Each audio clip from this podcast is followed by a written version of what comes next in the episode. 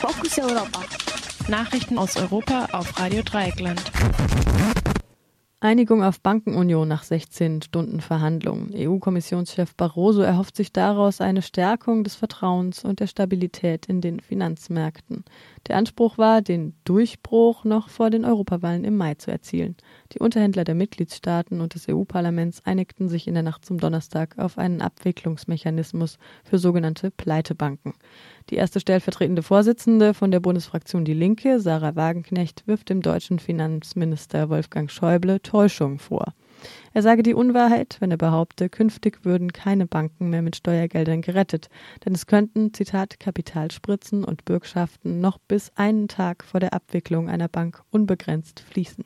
Zitat Ende. Außerdem kann künftig auch ein Mitgliedstaat den Antrag auf Bankenrettung stellen. Kommunalwahlen in den Niederlanden bestrafen große Koalitionen. Bei den gestrigen Kommunalwahlen in den Niederlanden haben die Rechtsliberalen und Sozialdemokraten, die derzeit in großer Koalition regieren, deutliche Verluste erlitten.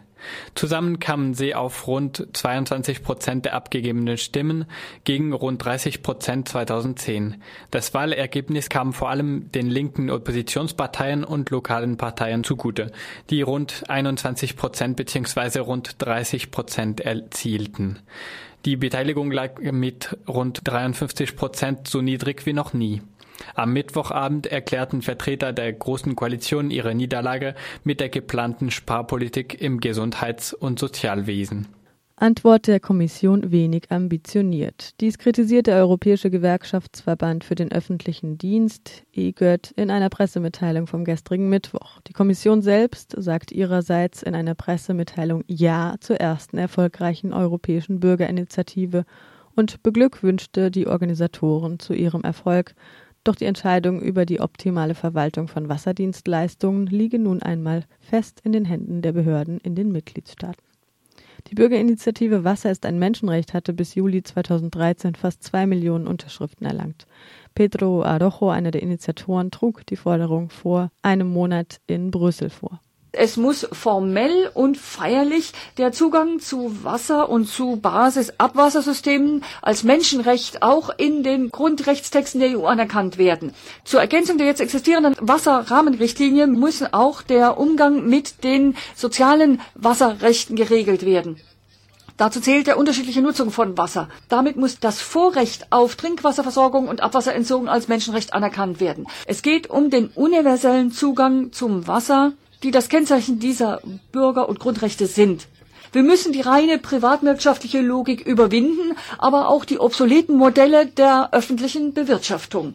Ukraine zieht Truppen aus der Krim ab, fordert entmilitarisierte Zone und tritt aus der GUS aus. Am gestrigen Mittwoch hat die ukrainische Übergangsregierung angekündigt, sie werde die Vereinten Nationen auffordern, eine entmilitarisierte Zone auf der Krim-Halbinsel zu errichten und Maßnahmen für den Abzug der russischen Besatzungstruppen zu treffen. Früher am gestrigen Tag hatte der Sekretär des Nationalen Sicherheits- und Verteidigungsrats den Abzug der ukrainischen Streitkräfte auf der Krim befohlen. Grund dafür war, dass prorussische Milizen zuvor zwei ukrainische Marinestützpunkte eingenommen hatten, darunter das Hauptquartier in Sevastopol. Die Ukraine kündigte außerdem eine Einführung der Visumspflicht für russische Bürgerinnen an, sowie den Austritt der Ukraine aus der Gemeinschaft unabhängiger Staaten, kurz GUS. Die GUS vereinigt ehemalige Republiken der Sowjetunion. Innerhalb dieser Gemeinschaft genießen Bürgerinnen insbesondere eine gewisse Freizügigkeit ohne Visumpflicht. In der Nacht auf Donnerstag wurde der Befehlshaber der ukrainischen Marine freigelassen, der Mittwoch von prorussischen Kräften auf der Krim entführt worden war. Laut dem ukrainischen Präsidialamt ließen die prorussischen Kräfte sämtliche zivile Geiseln frei.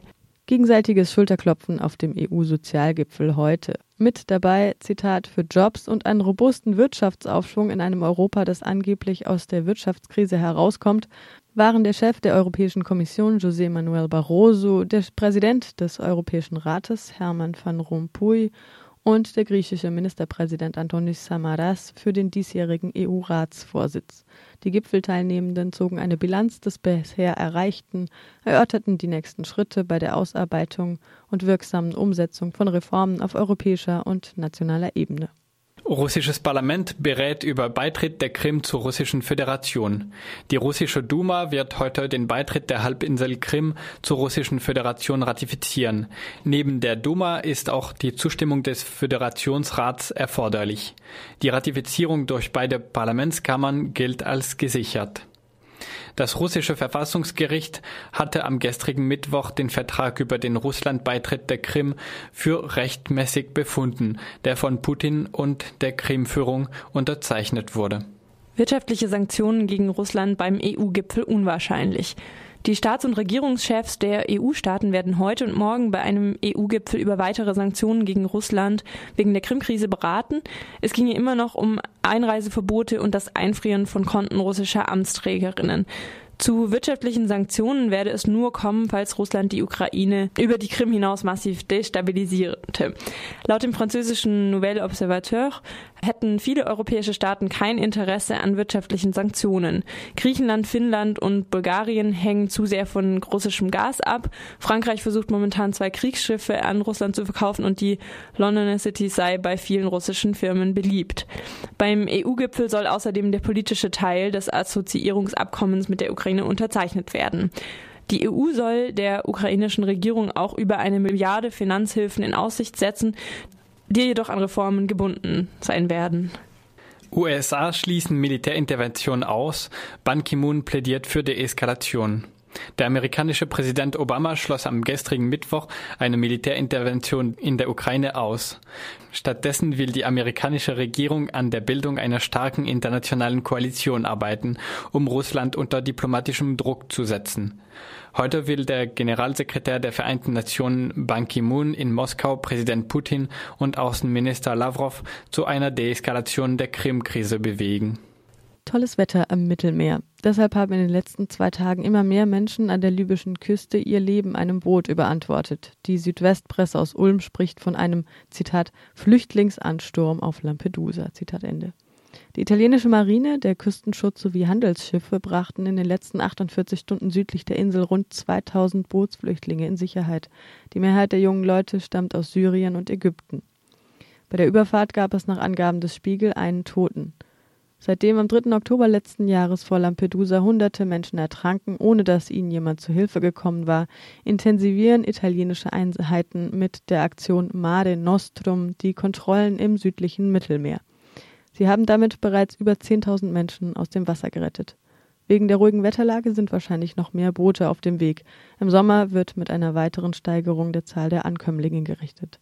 Italien plant deshalb, die maximale Aufenthaltsdauer von 18 auf drei Monate zu senken. Großteil der syrischen Chemiewaffen abtransportiert, Vernichtung der Bestände verzögert. Laut der Organisation für das Verbot von Chemiewaffen OPCW habe Syrien fast die Hälfte seines Chemiewaffenarsenals abtransportiert. Die Senfgasvorräte seien sogar vollständig außer Landes gebracht worden. Allerdings sei das Assad-Regime mit der Vernichtung der chemischen Waffen noch nicht weit genug. Die syrische Regierung hatte im September 2013 einem international aufgezwungenen Zeitplan zugestimmt, wonach alle syrischen Chemiewaffenbestände bis Mitte 2014 abtransportiert oder zerstört werden müssen.